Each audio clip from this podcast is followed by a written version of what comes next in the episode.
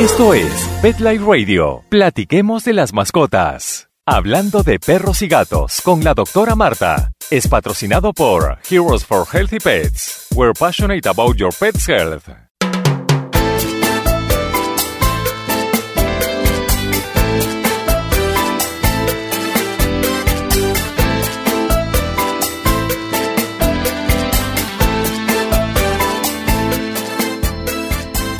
Y bienvenidos a hablando de perros y gatos.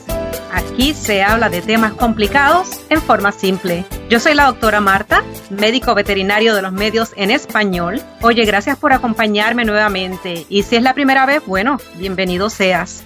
Antes de continuar, quiero invitarte a que te comuniques conmigo eh, si tienes preguntas, ideas, eh, opiniones. Puedes encontrarme en Twitter y en Instagram en Dr. Marta Vet. VET, Dr. Marta Vet.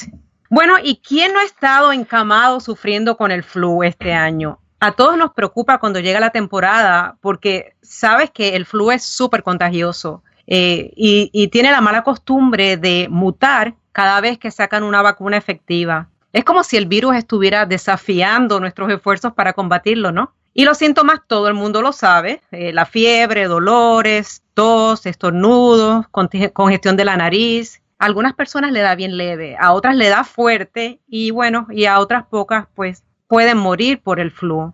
Y aunque sabemos que la vacuna del flu no es 100% efectiva, eh, por ese mismo hecho que mencioné, que el, virus le gusta mutar, este, aún vamos y no las ponemos porque mejor alguna protección que ninguna, ¿no? Bueno, ¿y por qué estamos hablando tanto del flu humano? La razón es porque si entendemos este concepto del flujo humano, entonces va a ser más fácil que entendamos el comportamiento del flu del que vamos a hablar hoy. Hoy vamos a hablar de la influencia canina y es porque es una enfermedad nueva que le está dando a los perros. Eh, seguro has oído del de, flu canino en la televisión, en los periódicos, en el internet, porque está causando una epidemia en estos momentos en los Estados Unidos.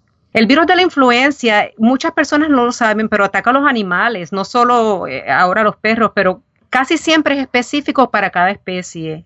Por ejemplo, el flu canino se ha identificado en caballos, perdón, el flu se ha identificado en caballos, en cerdos, en aves, hasta en ballenas y otros eh, mamíferos marinos, y el flu también hasta se ha visto en los cocodrilos.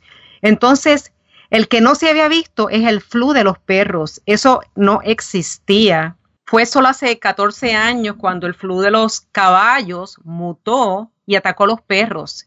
Los vieron en uno por primera vez, unos perros galgos de carrera en, la Florida. Eh, le llamaron ese nuevo virus canino del flu H3N8. Acuérdense, N8. Y aunque se dispersó a nivel de epidemia en aquella época, eventualmente se ha controlado gracias a que hay una vacuna que se desarrolló para este virus, nuevo virus canino.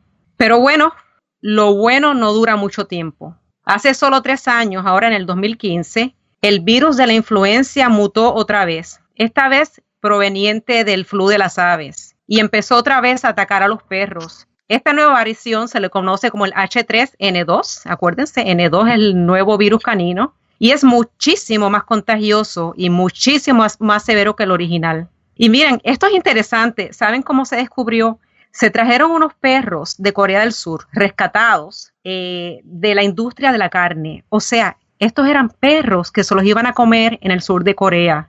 Eh, lo que no sabían es que cuando los trajeron y los trajeron a la ciudad de Chicago, no sabían que estaban infectados con el nuevo flu canino. Eh, y como podemos ver, uno de los peligros del virus de la influencia es que aunque no es específico para cada especie, en cualquier momento puede mutar y afectar a otros animales. De hecho, este nuevo flu, este eh, nuevo N2 del flu canino, canino ya ha afectado a gatos, a hurones, a conejillos de la India, los, los guinea pigs, por suerte, no hay reportes que afecten a los humanos, pero lo están monitoreando muy de cerca.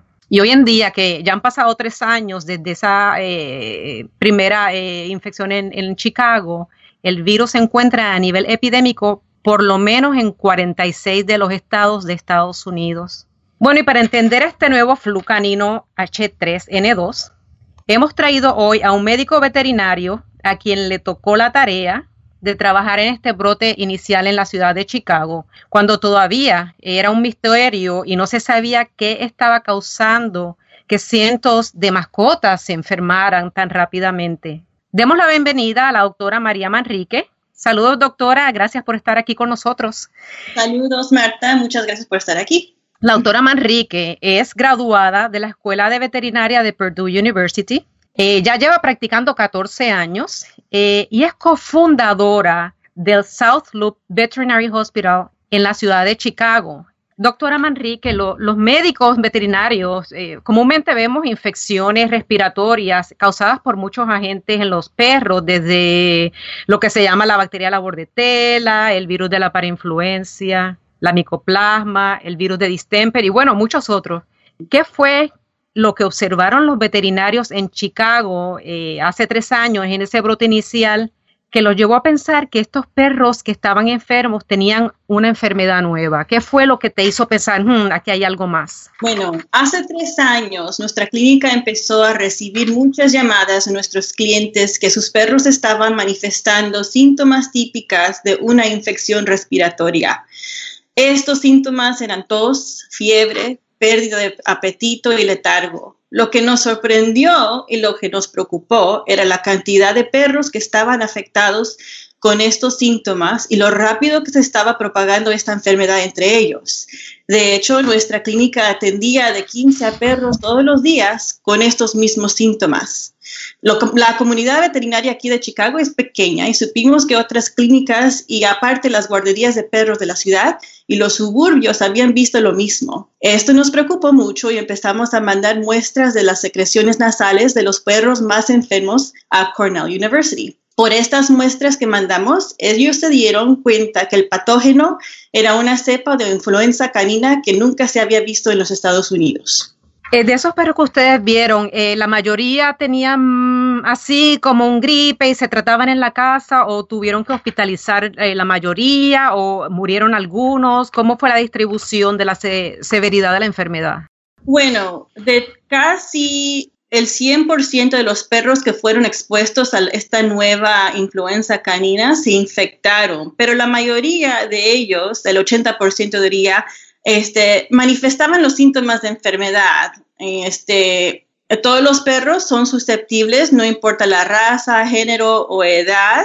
Pero lo que nosotros nos notamos es que la mayoría sí sobrevivían y, y este, podían solventarse y, este, seguir y mejoraron después de que se aliviaban después de que los este, hospitalizábamos. Pero un, yo diría que menos del 5% de los animales que se habían afectado, infectados fueron los que fallecieron. Por eso es que comparo el flu canino con el humano porque tiene muchas semejanzas. Eh, lo malo es que nunca sabemos cuál es el que va a tener la mala suerte de progresar hasta el punto de la muerte. Eh, este virus nuevo eh, que se descubrió hace tres años, ¿qué es lo que lo hace tan peligroso comparado al, antiguo virus que se identificó ya en el 2004 con los perros galgos en Florida? ¿Qué, qué tiene que es tan peligroso?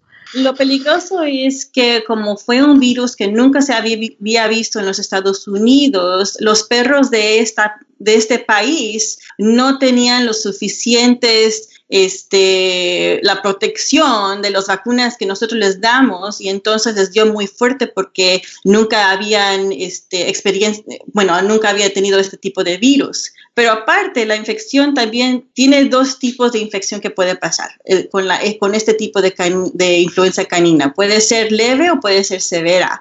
La forma severa de la infección puede causar fiebre alta de 104 a 106 grados Fahrenheit también les causa dificultad para respirar, neumonía y la muerte, cosa que nunca se había visto antes. Y este, otra cosa que era también distinta a otro tipo de infección respiratoria es que los perros infectados con, la, con esta, este virus eran contagiosos por más de 21 días, así que esto se podía propagar rápido. Esto, ella, la doctora Manrique mencionó algo bien importante y es que los perros en los Estados Unidos no están protegidos. Esto es un concepto que se llama inmunidad de grupo eh, o lo que se llama en inglés herd immunity. Y se, lo que se consigue como meta es que la mayoría de los perros estén vacunados para así poder eliminar o minimizar la enfermedad. Y por eso es que, de nuevo, hablando del flu humano, se pide a las personas que se vacunen para que la mayoría estén protegidas y así evitar una epidemia como estamos viendo con los perritos. Eh, y ella también mencionó que los perritos es una enfermedad que ah, eh, la, propagan por mucho tiempo. Eh, me parece que por tres semanas es que es el perrito, aunque se mejore, sigue propagando la enfermedad, ¿no, doctora? Sí, sí, así es. Entonces, aun cuando el perrito se ve que ha mejorado y se le fueron los síntomas y ya no tiene fiebre, todavía es infeccioso. Y por eso es importante que si tu perrito fue diagnosticado con esta enfermedad, lo, lo pongas en cuarentena, lo mantengas en tu casa, que no esté infectando otros perros por tres largas semanas. Doctora, mencionó que los síntomas eh, más este, comunes son la, los estornudos, la tos y la, la fiebre alta, eh, pero algunos perritos no desarrollan síntomas. ¿Esos perritos también son infecciosos para otros animales o no? Sí, también, y es lo peligroso porque luego uno no se da cuenta que el perro está enfermo, pero está propagando la infección. Entonces uno puede llevar su perrito a un lugar como un parque y todos los animales que están en el parque divirtiéndose verse completamente saludables, pero puede que haya alguno que sí esté llevando la enfermedad y la propague. Eso es súper peligroso. Y no sé de otra enfermedad que sea común que, que los perros tengan un comportamiento así. Por eso es que lo hace tan mala eh, también eh, si hay una condición preexistente en el perrito, como por ejemplo la nariz chata, lo que se llaman los brachiocefálicos, estos bulldogs y los pogs, una tráquea que se colapsa, ¿eso va a afectar la prognosis del perrito si se enferma o no? Sí, porque estos animalitos ya tienen problemas para respirar y como ya están comprometido el sistema respiratorio con el virus, hasta les va peor a los pobres. Entonces hay que tener mucho cuidado con los animalitos este, que tienen eh, ya problemas, no problemas, pero condiciones eh, físicas que hacen la respiración un poco más difícil. Doctora, y mencionó que el 100% de los perros expuestos a este nuevo flu, o la mayoría eh, de los perros expuestos al flu, van, a, van a contraer la enfermedad, pero ¿cómo es que se transmite? La influenza canina es muy contagiosa y se puede propagar a otros perros a través de secreciones respiratorias, como esos que vienen en la tos y los estornudos de los perros infectados. También se puede propagar por medio del contacto de perros no infectados con objetos contaminados, como los juguetes o los trastes que usan para comer o para beber agua. Y también por el movimiento de objetos o materiales contaminados entre perros infectados y los que no están infectados. Este, por lo tanto, los dueños de los perros que tienen tos o otros síntomas de enfermedades respiratorias deberían evitar su exposición a otros perros. Se debe lavar y desinfectar la ropa, equipos, superficies y las manos después de la exposición a perros que presentan síntomas de enfermedades respiratorias. Eh, una forma común de transmisión no es porque los dueños de estos animalitos eh, que de repente no saben que están infectados, ¿no? Tienen secreciones en sus manos, en su ropa y la, y la transmiten. Y quería mencionar que hubo, una historia muy corta, hubo un brote del virus en la Florida en el, el año pasado, 2017, en un show de perros. Y desde ese brote eh, como medida preventiva, se recomienda que los jueces de los perros no le abran la boca a los perros para evaluarla, porque así evitan que se contaminen con las manos con saliva que a lo mejor está infectada con el flu y propaguen la infección. Entonces ahora si tú vas a un show de perros, el manejador o el dueño es el que tiene que abrir la boca del perro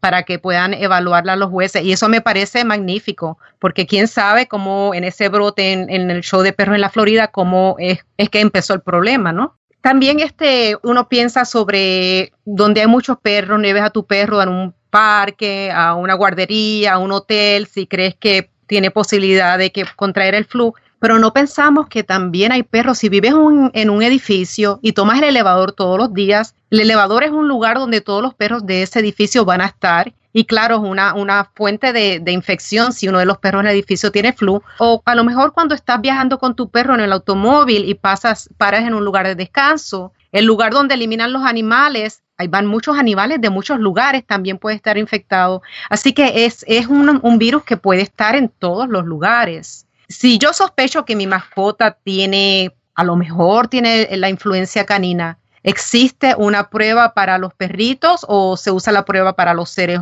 humanos? De que sepa yo, hasta ahorita no se puede usar la prueba que se usa para el flu humano, pero sí hay pruebas disponibles para confirmar la infección por el virus de la influenza canina. Varios laboratorios que usan los veterinarios se ofrecen un panel que puede identificar las muestras positivas de influenza. Bueno, eh, y estamos eh, con la doctora Manríquez. Eh, vamos a ir a un breve, corto mensaje y volvemos. No es solo un estornudo. Podría ser el camino a la enfermedad. Su perro está en riesgo de contraer la dog flu. Es por eso que es importante vacunar a su perro para dog flu. Vacune a su perro hoy. Visite dogflu.com para obtener más información. Hola, mi nombre es Yolanda Berkowitz y mi posición es fundador y presidente en la Fundación Friends of Miami Animals Foundation, Amigos de Animales de Miami. Nuestra misión es salvar y mejorar las vidas de las mascotas sin hogar en el condado de Miami-Dade a través de la educación, la promoción, el apoyo financiero y una mayor conciencia. Para conocer más de nosotros y cómo puedes ayudar, visite www.fomapets.com o visite nuestra página de Facebook. Hablemos de las mascotas. PetLifeRadio.com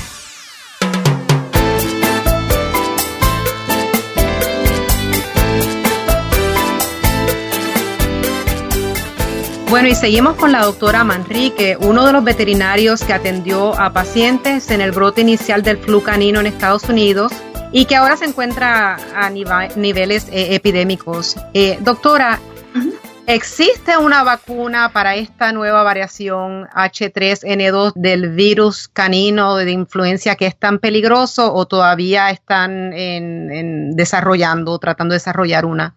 No, sí, de hecho hay vacunas bivalentes disponibles que protegen contra las dos cepas de la influenza canina, la H3N8, que es la viejita, y H392, que es la nueva. Este, si quieren más información, por favor consulte con sus veterinarios para, para obtener más información sobre las vacunas y sobre la posibilidad de vacunar a su perro. Es posible que, necesitemos vacunar a los gatitos también. ¿Hay, ¿Hay vacuna para el gato o los gatitos no les están dando esta, esta infección? Hasta ahorita no, no hemos empezado a vacunar a los gatos porque han sido pocos las, este, los casos que le han afectado a los gatos. Así que hasta ahorita no ha habido epidemia entre los gatitos, así que ahorita no hay este, una vacuna para, para ellos. Es, esta vacuna es parte de las vacunas eh, básicas de los perritos o se le da nada más que a los más jóvenes o es algo que yo se lo tengo que pedir al veterinario eh, para mi perro si es que yo lo quiero. ¿Cómo, ¿Cómo ocurre eso? O depende de la ciudad donde vivo. ¿A quién se le debe dar la vacuna? ¿A qué perros?